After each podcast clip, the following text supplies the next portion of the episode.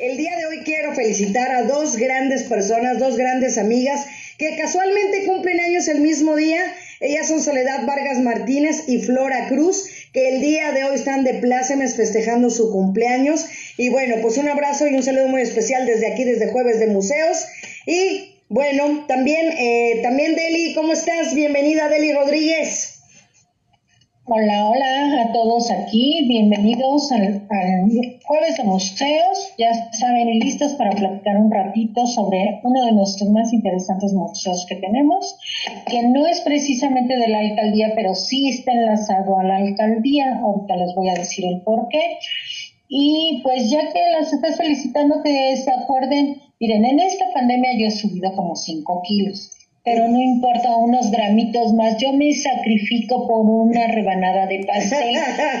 Ustedes no se preocupen. ¿No sabes qué? ¿Qué, me, qué, me, ¿Qué crees que me llegó ayer, Deli? Para todo, mañana lo voy a repetir. Pero fíjate que una de nuestras colaboradoras que estuvieron de, de pintura, Carolina Ruiz, Ayer me hizo la sorpresa de mandarme un flan de los tantos que, que menciono y tan ricos aquí de Lomas de Sotelo pues me mandó mi flan y le mandó su flan a Iván Rentería. Entonces agradecerle a Carolina Ruiz, la pintora, que tuvo el detalle de haber mandado, o sea, no tiene que ser cualquier día, Deli, cualquier día es bueno, como ayer lo hicimos el, el festejo del Día de la Madre anticipado también, ¿no? Con Jan Saavedra. Entonces, padrísimo, y digo, ayer comimos flan. Eso está muy bien. Sí, yo siempre les he dicho, ¿te acuerdas que les decía yo del Día del Niño?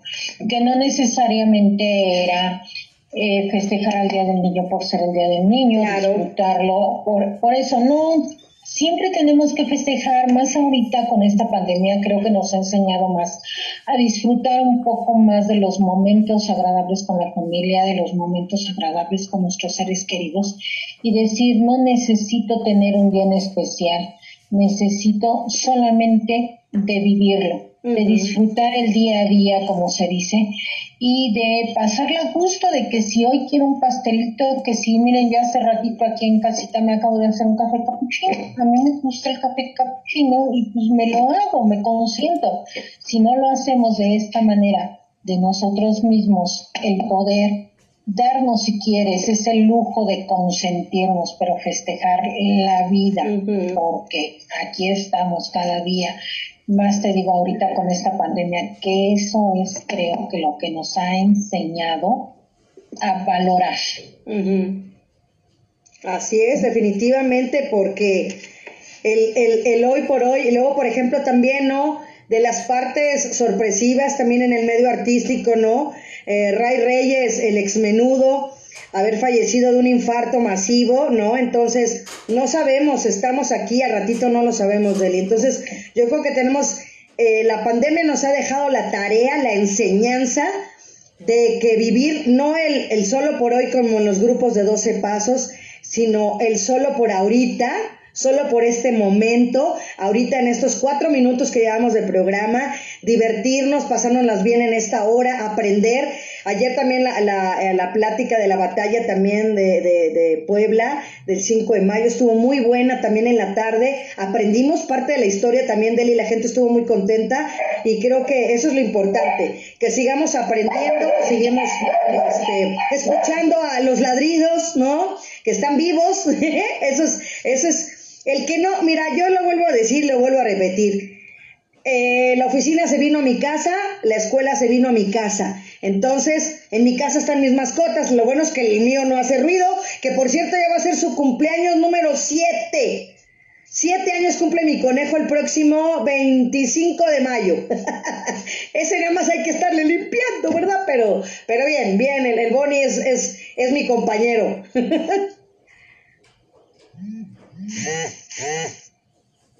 Tu, tu micrófono, Deli. Eso. Solito se quitó, solito se quitó. Ahora sí que a mí. dijeron, no quieren que hable Deli. Te digo que yo el día de hoy quiero dedicar este programa. Recordemos que todavía el día de hoy estamos de luto nacional, al menos aquí en la Ciudad de México.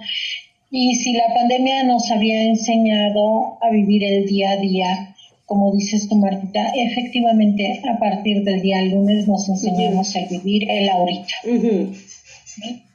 Eh, estar eh, con un abrazo fraterno para todas esas personas que ahorita tienen uno de esos familiares en el hospital y a los familiares de las 25 personas que terriblemente perdieron la vida, eh, pues mandarles, no puedo decir una palabra de condolencias porque no puedo sentir ese dolor tan inmediato que tienen, pero sí decirles que México está con ustedes, los ciudadanos estamos con ustedes, es hora de unirnos los mexicanos y de decir, basta de negligencias, basta de corrupción, basta de no hacernos caso. Y al menos yo me uno con ellos y que ellos digan en qué los podemos apoyar, porque creo que no soy la única citadina que nos vamos a unir, sino va a ser todo un México el que se va a unir con ellos y el de decir eh, el perder un esposo, un hermano, un hijo, una mamá, una hija, tan solamente un ser querido de esta manera, creo yo que es terrible. ¿Sí? Eh, más terrible que un temblor porque un temblor es algo natural, que no lo puedes predecir. Y esto, sin embargo, eh, va más allá de, una negligencia, ¿sí? de una falta de mantenimiento. Eh, no me gusta politizar las cosas, no quiero decir que esto es político, no, esto es error de alguien, sí, de alguien tuvo que haber sido definitivamente, pero sí que piensen esas personas que estamos con un abrazo fraterno, que ellos alcen la voz y que muchos citadinos, muchos mexicanos vamos a estar con ellos. Así es, Deli. Bueno, pues el día de hoy vamos a tener un, muy buen museo que para mí, Deli, a mí me dicen Museo Universitario del Chopo y automáticamente me aficiona al rock, ¿no? Es completamente chopo, ¿no? El haber ido tantos sábados, ¿no? Ahí al, al, tianguis o al, ¿no? Al estar ahí buscando discos, ¿no? Padrísimo. Entonces esa parte de lo que es la parte afuera del Chopo, sino toda la historia que tiene, tiene una gran historia el Museo de Verdad Universitario del Chopo y de ahí el nombre, el universitario, pues porque es parte de la UNAM, ¿no? Pero todos lo conocemos como Museo del Chopo, el más común eh, y el más amigable es el Museo del Chopo. Así es, el Museo Universitario El Chopo y luego, luego, como dices tú, lo relacionamos con el Tianguis del Chopo, que está junto a la Biblioteca Vasconcelos, ¿sí? Pero pues sí, precisamente hace ratito mi hija me preguntaba de qué museo iba a hablar hoy. Y le dije, voy a hablar del Chopo. Empezaré con el Chopo, con el Museo del Chopo. pero no voy a terminar en el museo, ¿sí? Porque todo tiene una relación en conjunto. Yo les decía el por qué se escogió este museo, porque tiene relación con un museo de la alcaldía Miguel Hidalgo. ¿Sí? Entonces, eh, todo va siendo un engrane, todo se va conjuntando, todo va siendo. Y pues quieres que empecemos. Me habías dicho que ibas a dar un anuncio urgente que tenías por ahí de, de familiar. Pues sí, Deli.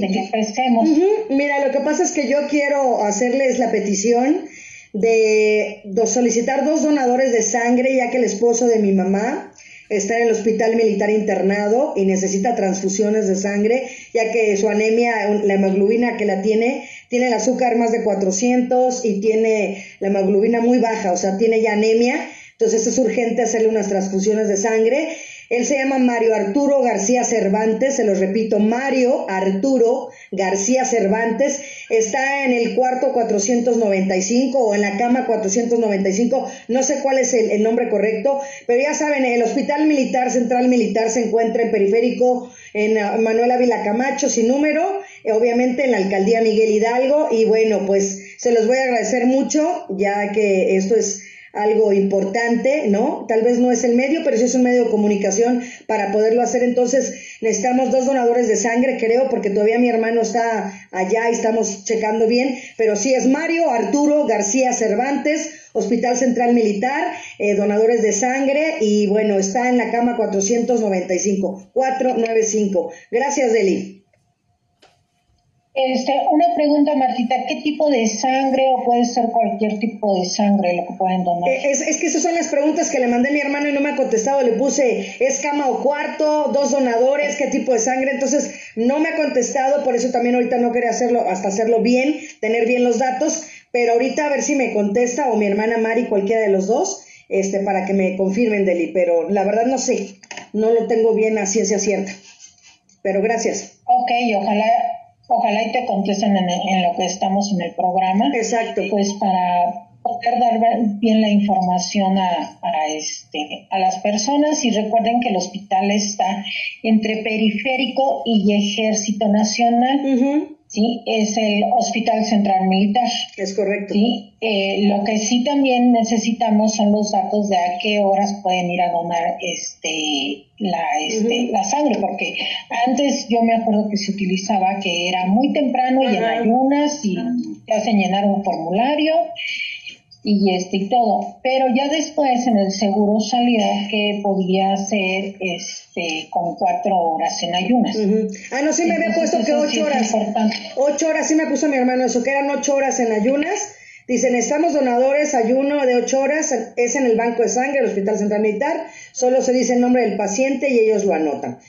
Entonces, es lo único que me mandó hace rato. Entonces, este, pero como dices tú, también otro de los mitos de él, y ya estando en este tema, fíjate que antes, eh, hablando en la parte femenina, eh, antes nos decían que si estábamos en nuestro periodo menstrual no podíamos donar. Y esto ya se, se quitó, ya se quitó ese mito y realmente si estás en tu periodo menstrual, no importa, sí puedes ir a donar. Son de las cosas. Y también las personas con tatuajes. Obviamente tienen que ser tatuajes ya muy antiguos, no nuevos, porque tienes que esperarte de seis meses, creo, a un año pero sí ya también las personas con tatuaje y en periodo menstrual sí pueden ir a donar.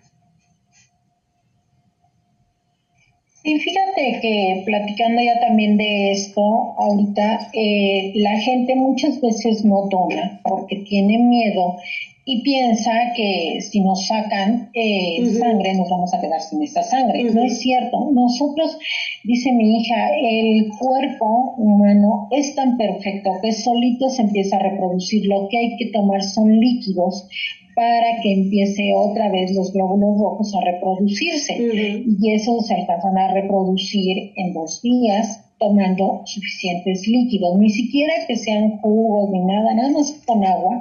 El cuerpo es tan sabio que solito empieza Saludos, a reproducir y si nos fijamos... Te tengo anotada para invitada, ¿eh? Cuando donamos, eh, la bolsa que nos ponen no es una bolsa donde cae al vacío la sangre, no, a ella vienen químicos, o no sé ellos cómo les llamen, donde es para conservar la sangre. Entonces, por eso cuando vemos que la sangre va cayendo, se empieza a inflar, pues vemos mucha sangre. Si dices, híjole, ya me sacaron un litro cuando llevo ahí dos litros y, y, sigue la bolsita inflándose, ¿no? No, no es tanto, sino que a ella tiene una porción de químicos, te digo, para conservarla. Entonces ya no es tanto eh, eh, eso. Entonces, ese miedo que a nosotros nos da el donar la sangre. Además, yo creo que toda la gente, en sí en general, deberíamos de hacerlo por lo menos una vez al año. Te voy a decir por qué. Cuando tú vas a donar sangre, eh, antes te toman una muestra y te hacen un estudio y entonces de ahí en el estudio te dicen si puede donar o no puede donar. ¿Por qué? Porque en el estudio ellos se dan cuenta si tú tuviste hepatitis, si tienes este eh, diabetes, o sea, y eso, y entonces ya te dicen, no, no puede donar. Y eso te sirve mucho para saber parte de tu salud, de cómo estás. Pues por eso digo que normalmente lo deberíamos de hacer. Si no nos hacemos un estudio regular de laboratorio para ver cómo estamos, pues por lo menos tomar sangre para que ahí mismo nos, diga cómo nos, cómo nos, nos encontramos más o menos eh, de salud. Así es, Deli. Y si no, por lo menos... Esperemos que yo creo que Deli, por esperemos que esto, Martita, perdón, esperemos que esto tenga respuesta y que también el el esposo de tu, de tu mami se recupere pronto y por lo que es, pues que también se le baje la, la glucosa. así es, y yo te lo podría aclarar, Deli, ¿no? Yo creo que, como dices tú, está súper bien esa idea de una vez al año, pero si no, por lo menos yo lo dejaría así, una vez en tu vida, ¿no? Una vez en tu vida, porque también ahí yo tengo experiencias de gente que no se ha podido conseguir donadores y que sí hemos perdido algún familiar por lo mismo. Entonces, yo creo que sí es importante. Yo nada más en cuanto tenga los datos, por eso lo voy a subir a las redes sociales y voy a tratar de, pues de, de, hacer lo que me corresponde a mí, hacer mi labor social, ¿no? Entonces, este, de poder ayudar y sobre todo alguien, si lo hago normalmente con otras personas ahora en casa, pues hay que hacerlo, ¿no? Entonces, este, pues vamos a darle, Deli, para a, subir un poquito el ánimo, un poquito el ánimo para ponernos contentos. Un poquito el ánimo. Así es. Claro. Pues bien, vamos a hablar precisamente de el Museo Universitario del Choco. ¿sí? Eh, todo el mundo sabemos, está ahí en Santa María la Ribera. Bien, vamos primero con su estructura. ¿sí? Cuando lo vemos de frente, nosotros estamos viendo algo que parece una iglesia. Son dos torres metálicas. ¿sí? Mucha gente eh, piensa que es eh, una iglesia. ¿Y que creen? Efectivamente, fue copiado de una catedral. ¿Sí? En 1913, cuando se empieza a traer este museo, eh, en aquel entonces en Alemania, ¿sí? Se estaba haciendo todo lo que era el arte ¿sí? Ese nuevo arte que estaba surgiendo tan bonito, tan moderno por su forma de, hacerse y todo. Y entonces de ahí es de donde eh, empiezan a copiarlo. Pero lo que había en aquel entonces pues eran las catedrales o las fábricas. Mm. ¿sí? Y pues de copiar una catedral a copiar una fábrica, pues dijeron, pues compramos la fachada de una catedral, ¿verdad? Entonces, trataron de hacerlo pero un poco más moderno. ¿Sí? Es por eso que tiene las dos torres. Ahora, este es un museo, ¿sí? Que su diseño fue hecho en 1902, ¿sí? Por Bruno Mering, para la exposición industrial y comercial Düsseldorf en Alemania, ¿sí? Pero, ¿qué sucede? entonces, cuando lo ven, dicen, bueno, pues también podemos fabricar para empezarlo a exportar. Y empiezan a hacer museos, bueno, estas grandes fachadas para exportarla a otros países, sin ser nada más para museos. Había gente que decía, bueno, es que yo lo quiero para mi casa. Y entonces empezaron a ver que podían exportarlo. ¿sí? Así es como empiezan a hacer este diseño de lo que es el Museo del Chopo, ¿sí? ¿Quién fue quien se le ocurrió el traer esas piezas? Aquí a México, bueno, hace ratito escucharon una perrita, ahorita ya les voy a dar serenata, porque ahorita ya se empezaron a escuchar unos músicos que vienen aquí a la colonia. Dile a tu galán, dile a tu galán que ahorita no, que hasta que acabe el programa. Sí, hombre, pero pues que caiga música que me gusta, por lo menos que toquen una que me gusta. Bueno, el empresario mexicano José Landeros y Cross compró parte del inmueble ¿sí? para empezar a traer para unas exposiciones. Estas piezas empezaron a traer y llegaron a lo que fue algo que ahorita causa curiosidad y les voy a decir por qué. Porque llegaron a la estación Buenavista. ¿sí? Ahí esa parte de Buenavista ya, ya existía el tren que, que, mandó a hacer ahí Porfirio Díaz ¿sí? Y entonces ahí es donde llegan. Se empieza a armar en el predio donde está actualmente el Chopo, el Museo Chopo, ¿sí? O sea, ese no ha cambiado el lugar, ¿sí? Pero a eso eran afueras de la ciudad. Recordemos que teníamos el Zócalo y que entonces esta parte pues no estaba tan habitada. Además, Santa María la Ribera pues era una de las colonias donde vivía la clase eh, elite del porfiriato, ¿sí? Ahí en la Alameda, era la Alameda de Santa María la Ribera, pues era donde se paseaban con sus grandes vestidos, por eso volvemos la anchura de sus pasillos, como la Alameda Central, por los vestidos que había en aquel entonces para que pudieran caber las mujeres con la pareja y todo, pues ahí se paseaban, ahí todavía se usaba inclusive, eh, todavía en algunos lados se usa el que las mujeres solteras se van a pasear al kiosco mm. del lugar, ¿sí? Por ejemplo, en, ¿alguien conoce San Juan de los Lagos? Mm, no, yo no. ¿En Aguascalientes? No. San Juan. Ahí en San Juan de los Lagos tienen su kiosco y en la tarde-noche se van a pasear las mujeres, pero las mujeres caminan de un lado y los hombres caminan hacia el lado contrario. Así era en Santa María la Ribera. Se cruzaban, ¿para qué? Pues para irse conociendo. De frente. Sí, para que vayan de frente, porque si van para el mismo lado no se conocen. Entonces es de, es de frente, ¿me entiendes? Las mujeres caminan de un sentido, los hombres del otro, y pues ahí ya van viendo, a ver, ahora sí que a ver quién me llamó la atención, a quién le hago ojitos. Y ya cuando pues me hace una ceñita y la otra aceptó la ceñita y esto y lo otro, ahí en San Juan de los Lagos todavía existen las bancas encontradas, las de los novios. ¿Cómo son las bancas encontradas? Son donde dan de espaldas una banca con la otra. ¿Por qué? Porque en una banca se sentaba ella, en una banca se sentaba él y entonces quedaban de frente las caras. ¿Sí? No es como las bancas de ahora que quedas de lado.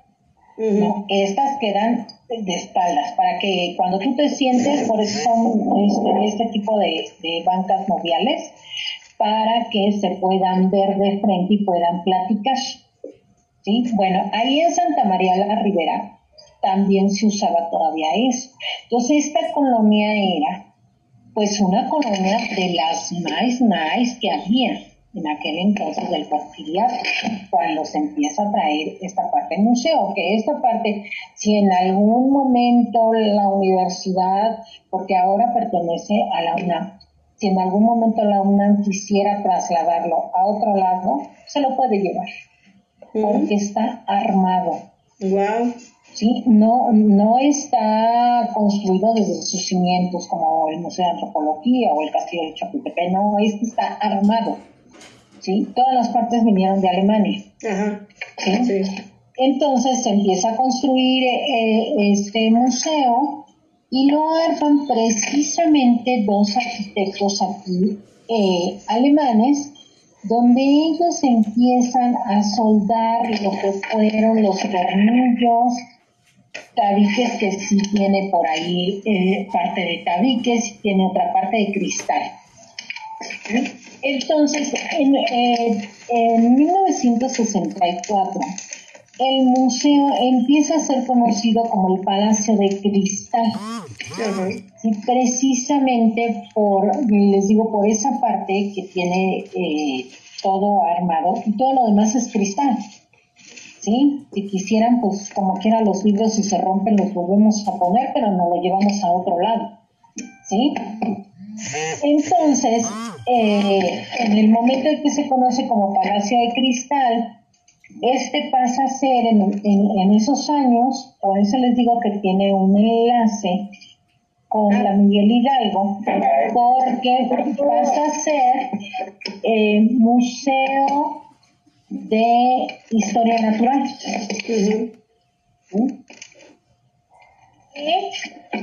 Eh, cuando se quita el Museo de Historia Natural, parte de las piezas pues muchas se van a instituciones, muchas se van al de Geofísica y otras se van al Museo de Historia Natural. ¿sí? El dinosaurio que hay en el Museo de Historia Natural, su primer casa fue el Chopo. ¿Sí? Había una ballena, pero esa ballena no era el esqueleto, era una ballena. ¿Sí? De carne, digamos, simulando carne y hueso. ¿sí? que esa, desapareció esa ballena, no se sabe en dónde, no sabe, ya empezó la serenata, ¿ya claro, completa. Completita, con perrita y con este, y con música, con todo. No, y dejen de eso antes de empezar el programa.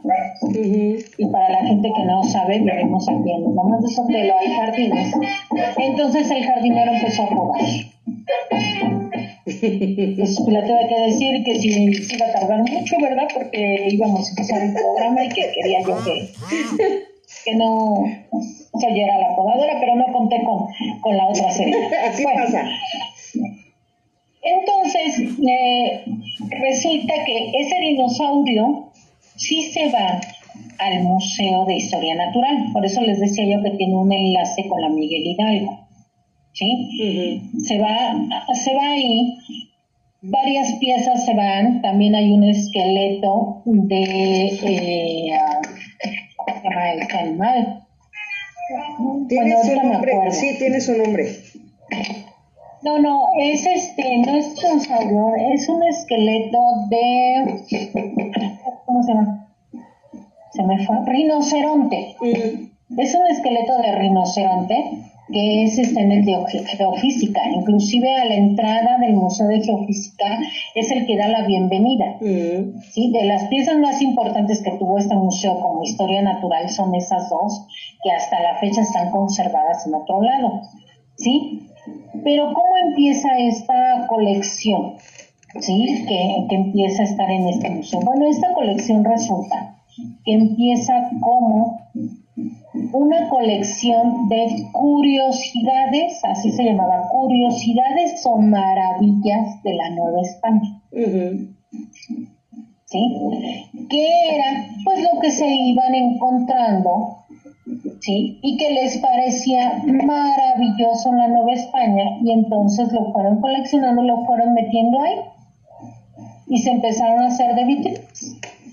No tenía, digamos, como una clasificación específica, sino que decían, bueno, pues esto es de eh, algo prehispánico, pues lo ponemos por acá en lo prehispánico, ¿no? O sea, no estaba clasificado. ¿sí?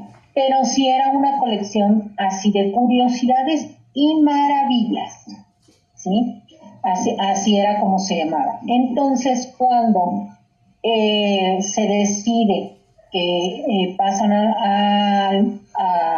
al museo, del museo pasa a que esas piezas ya tengan un valor más en forma más histórico, más documentado, entonces es cuando se empiezan a pasar las piezas a otros lugares, ya más en específico, ¿sí? Y de ahí eh, empieza el museo a pasar a la UNAM. ¿sí? A la UNAM pasa pero cuando pasa la UNAM surge algo muy curioso que les voy a decir. Abandonado. Es abandonado por tres años. ¿sí? Eh, donde pues nadie sabe en sí, ya no tiene nada que albergar, ya de una o de otra manera ya, ya se llevaron lo que tenía entonces, eh, queda abandonado durante tres años hasta que, eh, pues, la UNAM, volvemos, lo reclama en 1973. ¿Sí? ¿Por qué lo reclama? Les voy a platicar. En esos tres años que estuvo abandonado, alguien, algún vivillo, ¿sí? Lo alquila para que hagan una película que es la mansión de la locura. Pero pues entonces dicen, bueno, pues entonces de quién es el, el, museo, o sea, de quién es en sí el predio, o sea, es el, el, chopo, sí, pero de quién es. Y entonces es cuando la UNAM dice, eh, levanta la mano, ¿qué creen? Es mío, 1973, reclama, ¿sí?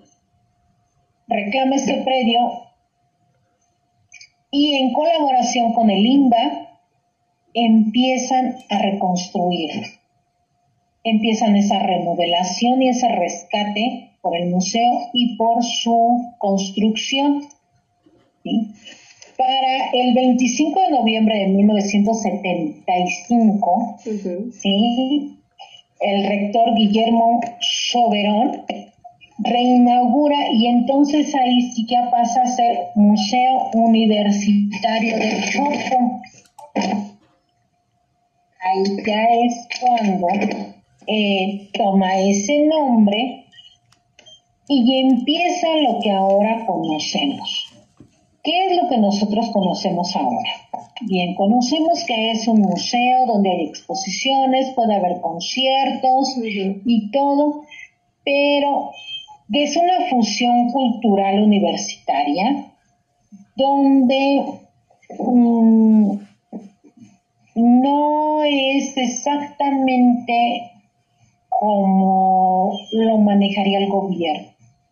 Es algo cultural, extracultural, si ustedes le quieren llamar también así, definir, donde los universitarios se pueden expresar de la manera que quieran, en la faceta que ellos quieran, sea en contra del gobierno, sea a favor del gobierno, sea en contra de la naturaleza, sea a favor de la naturaleza, sí, pero siempre guardando esa parte de cultura por la universidad, ¿sí? En 1977 también estrenan por primera vez el cinematógrafo de la UNAM ahí en el Chopo. Y ya entonces tienen una salita como de cine, donde se puede ir a ver cine de arte. Antes de que hubiera toda esta tecnología que ahorita tenemos, como el Internet, donde podemos bajar cualquier película de arte y todo, pues en aquel entonces no había tanta tecnología para los jóvenes que nos están escuchando. Aunque no lo quieran creer, nosotros no vivimos con tanta tecnología. ¿Sí? Había todavía, si te acuerdas, todavía hay casetas de teléfonos en las esquinas que no han quitado, porque no había celulares. ¿sí? Entonces tú tenías que traer una tarjeta. Primero eran de monedas Luego ya fueron de tarjetas, donde tenías que traer una tarjeta, pues, pues, si te tenías que comunicar a tu casa, eh, tenías que pararte en la esquina eh, con tu monedita o con tu tarjetita para hablar por teléfono, no traíamos celulares, y entonces a eso también se aúna el que no había tantas salas de cine y que la UNAM siempre ha estado en el sur, pero en el norte no había esa presencia de universitarios. La única presencia de universitarios que tenemos es el Museo Universitario del Chopo. Entonces, el, cine de arte que se, que se podía exhibir, pues era allá en la UNAM, pero en el sur, imagínense si ahorita se nos hace lejos con todo el tráfico que hay. Y eso que tenemos comunicación, podemos viajar en el metro, podemos viajar ahorita metrobús, en el carro. En aquel entonces, estamos hablando del 77, sin tanta comunicación, pues no había un espacio. Es por eso que aquí se hace esa sala de arte dentro del museo. ¿Sí? Y era la única que había y de ahí surge el Festival Internacional del Cine. Y también surge el Festival de Verano de la UNAM donde volvemos, empiezan los universitarios a ver esta parte donde ellos pueden expresarse, tanto en el cine, ya tenemos también exposiciones, ¿sí? Pero nos falta otro arte, que es el teatro, ¿sí? Y entonces ellos dicen, ah, no, pues no nos va a faltar el teatro, ¿verdad? Y entonces empiezan en una de las salas hacer sus pininos los universitarios de teatro y hacer ese tipo de expresiones también dentro de este museo universitario. ¿Sí? Es por eso que se le considera a este museo uno de los íconos donde los universitarios empezaron a tener comunicación entre ellos. ¿Sí? A tener expresión, a donde ellos podían ir a expresarse y los mismos universitarios, los mismos jóvenes de aquella época podían ir a, a este, a verse. Ok, mi amigo Gonzalo ya está ahorita en la obra de teatro y pues vámonos, porque ahora sí está en el norte y ahora sí lo puedo ir a ver, me queda más cerca. Esa fue ya después la intención de hacer el Museo del Chopo Universitario. ¿Sí? Una manera de expresarse para, este, de una o de otra manera, entre jóvenes, atraerse y tener un medio de comunicación.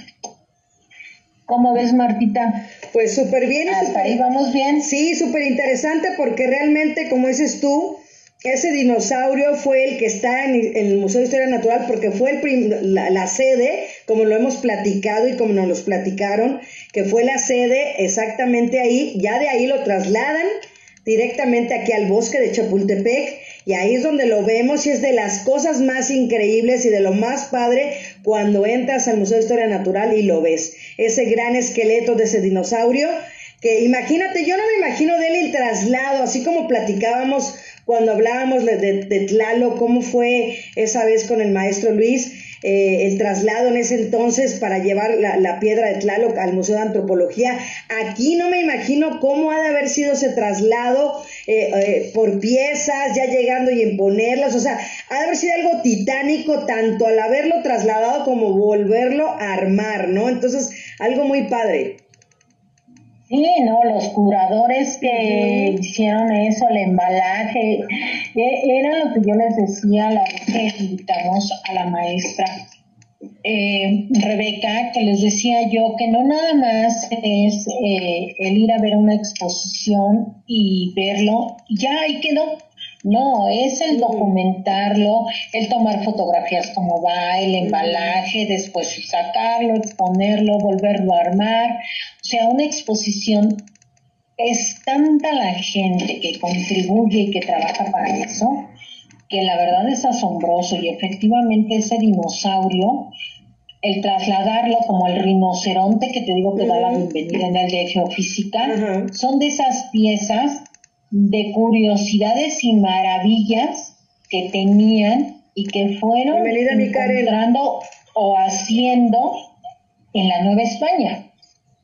¿Sí?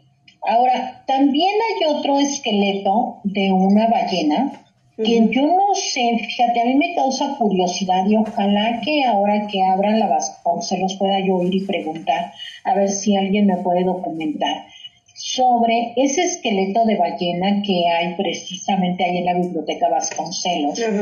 Yo no sé si ese esqueleto fue hecho para eh, la biblioteca Vasconcelos o es el que estuvo en el Chopo, porque en el Chopo realmente la ballena que estuvo eh, se dice que era completa, o sea, digamos que estaba simulando la carne, era una ballena completa, no era el esqueleto solamente. Y inclusive estaba a la entrada, era la que daba la bienvenida eh, eh, al chopo. Y yo no sé si pueda ser parte de ese esqueleto esa ballena, o ahorita tengo, me da la curiosidad que la hayan hecho especialmente para la Biblioteca Vasconcelos. Ajá, que sea otra pieza. Que sea otra pieza, exacto, porque a final de cuentas está perdida. Ajá. De esa pieza sí no se sabe qué pasó. ¿Sí? De la, de la ballena, que era lo más que representativo que había de historia natural, Ajá. ¿sí? Que, que pudieras ver.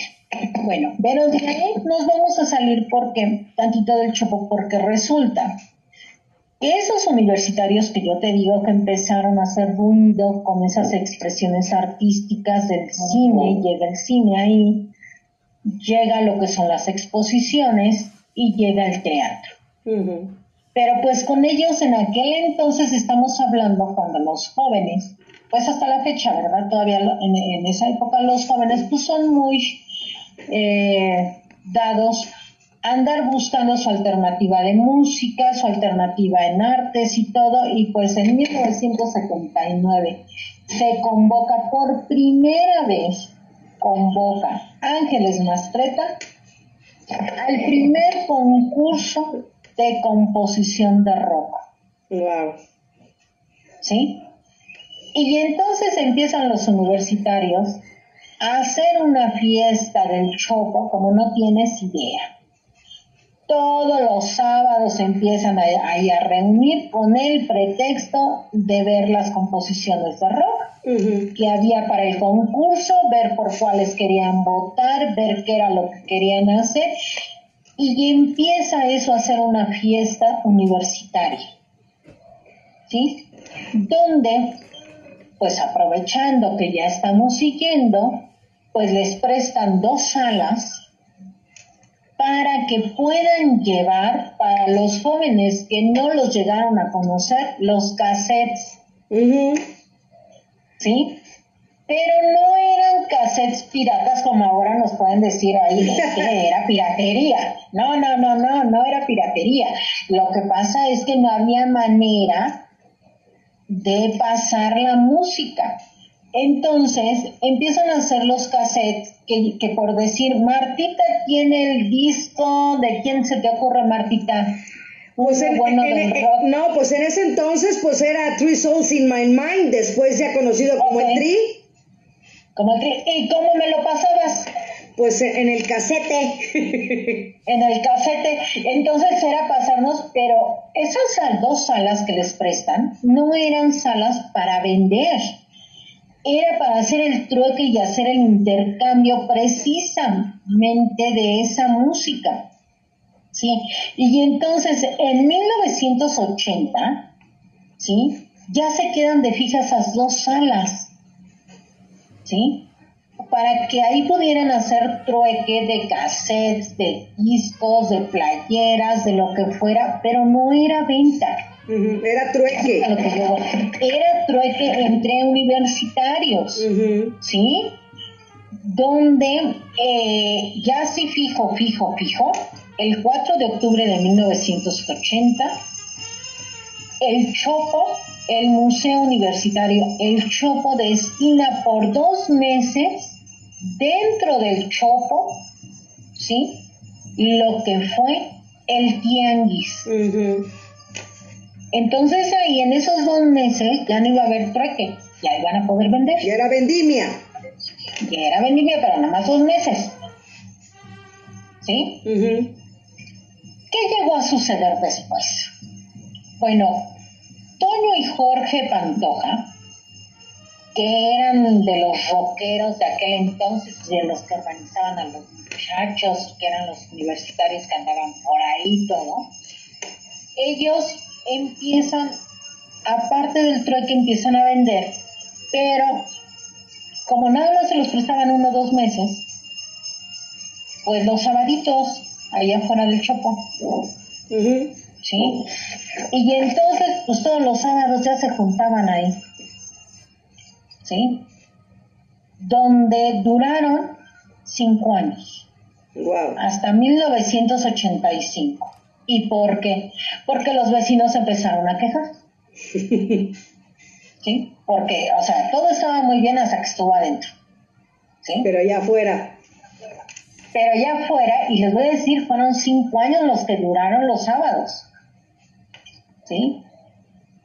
Eh, ya como universitarios, pues empezaron a ver algo más que ventas de discos, que ventas de playeras, empezaron a vender otro tipo de cosas y empezaron ahí también a, a ver lo que eran los grafitis. Ok.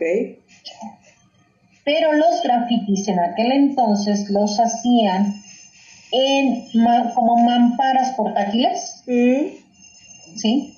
Y hacían concursos de grafitis ahí afuera.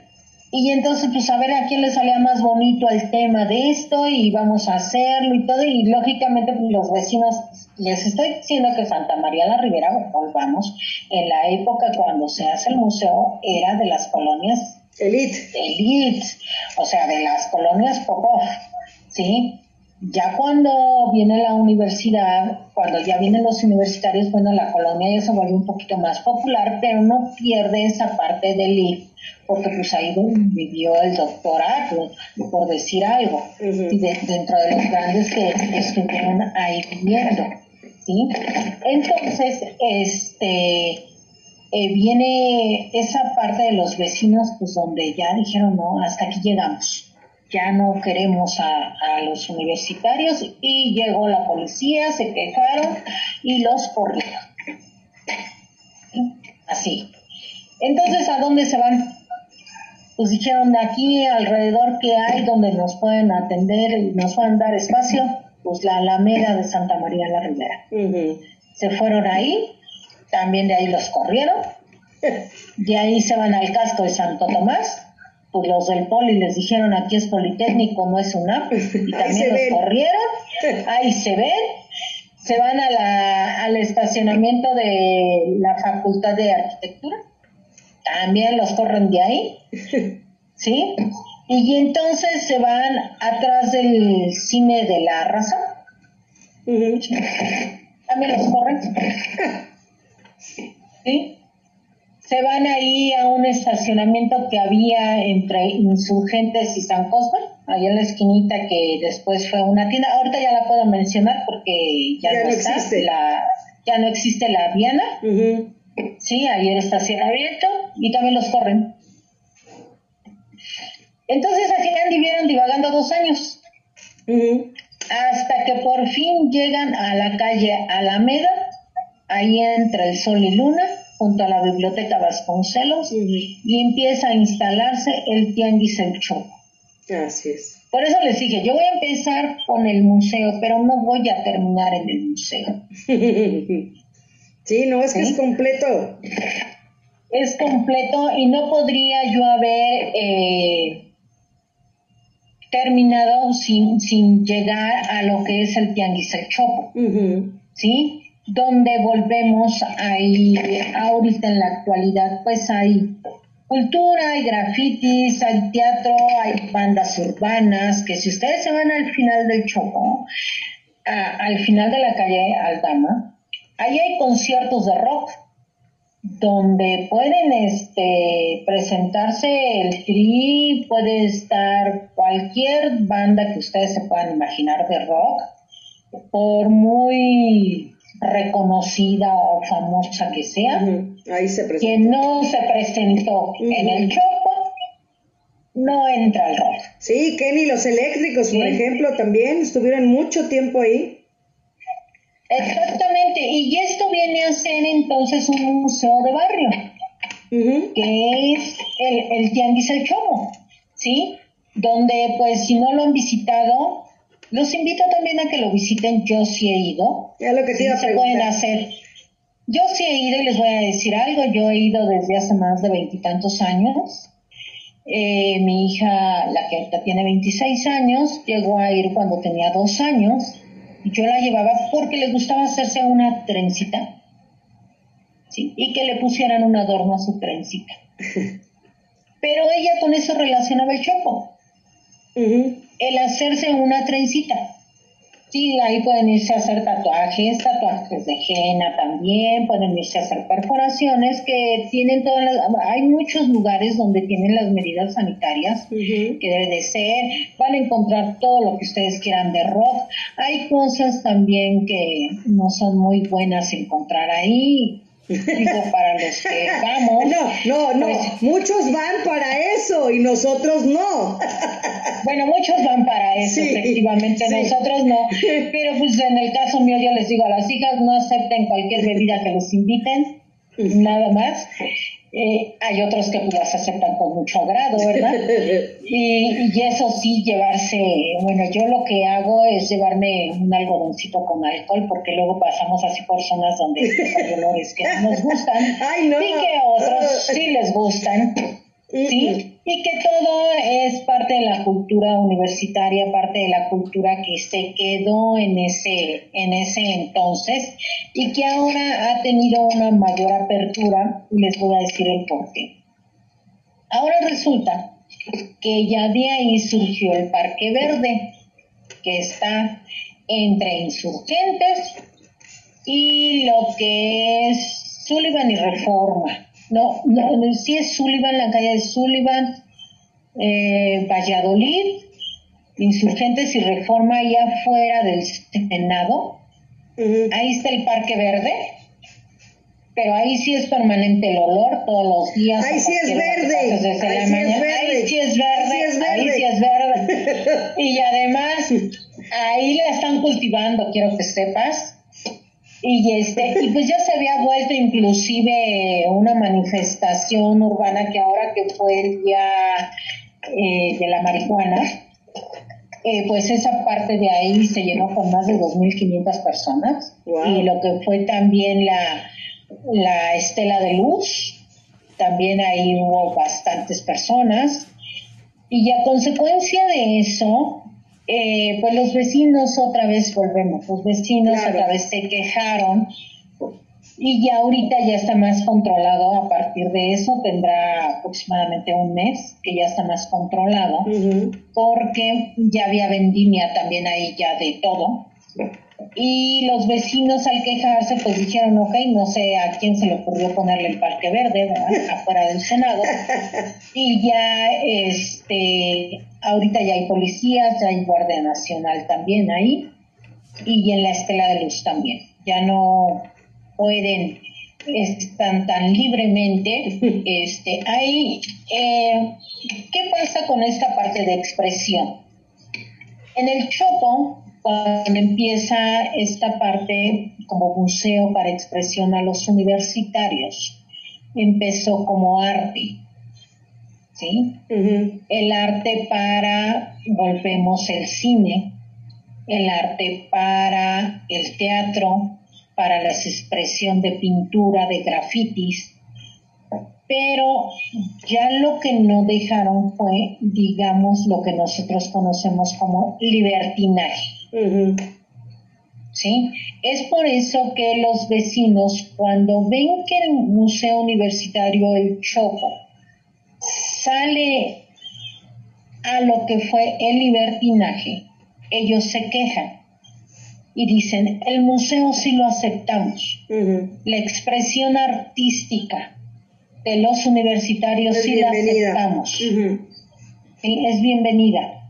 Pero lo que no aceptamos es esa parte para nosotros como vecinos que se llama libertinaje.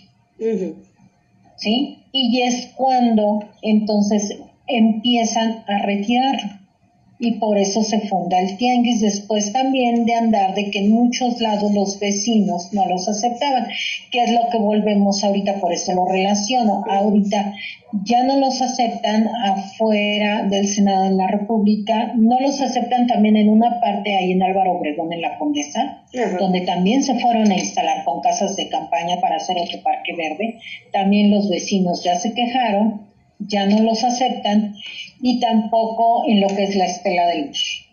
¿sí? Y entonces los están mandando otra vez a lo que es el tianguis del Chopo. Oye, Deli, ¿y ahorita está abierto el tianguis del Chopo? ¿Sí está abierto? El tianguis los sábados sí ya está abierto. Ahí no hay sana distancia. Ahí sí les recomiendo que en lugar de llevar un cubrebocas a los que no nos gusta ese, ese olorcito, pues se lleven tres cubrebocas.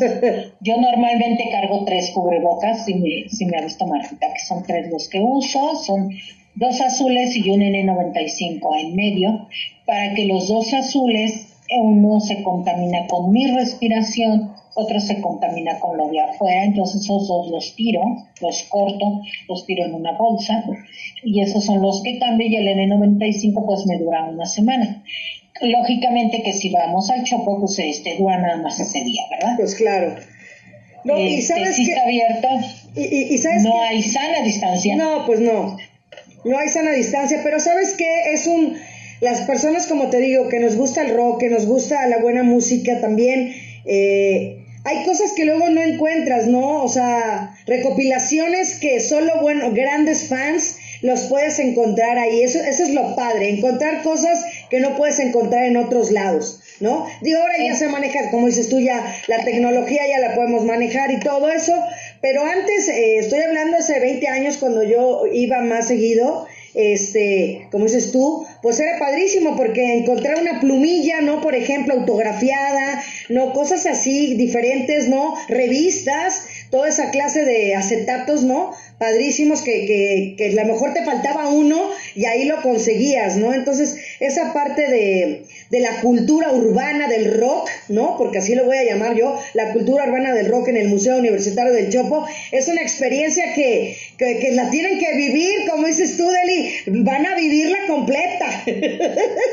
No, sí, o sea, tienes que ir a vivirla, te digo, yo sí lo conozco, yo sí he ido con las hijas, en más les voy a decir algo, y al cabo que casi nadie nos está escuchando, fui alcahueta de eh, los compañeros de mi hija, que sus papás se espantaban y cómo los iban a dejar ir al chopo. Entonces les decíamos que iban a hacer un trabajo de la escuela en la biblioteca Vasconcelos.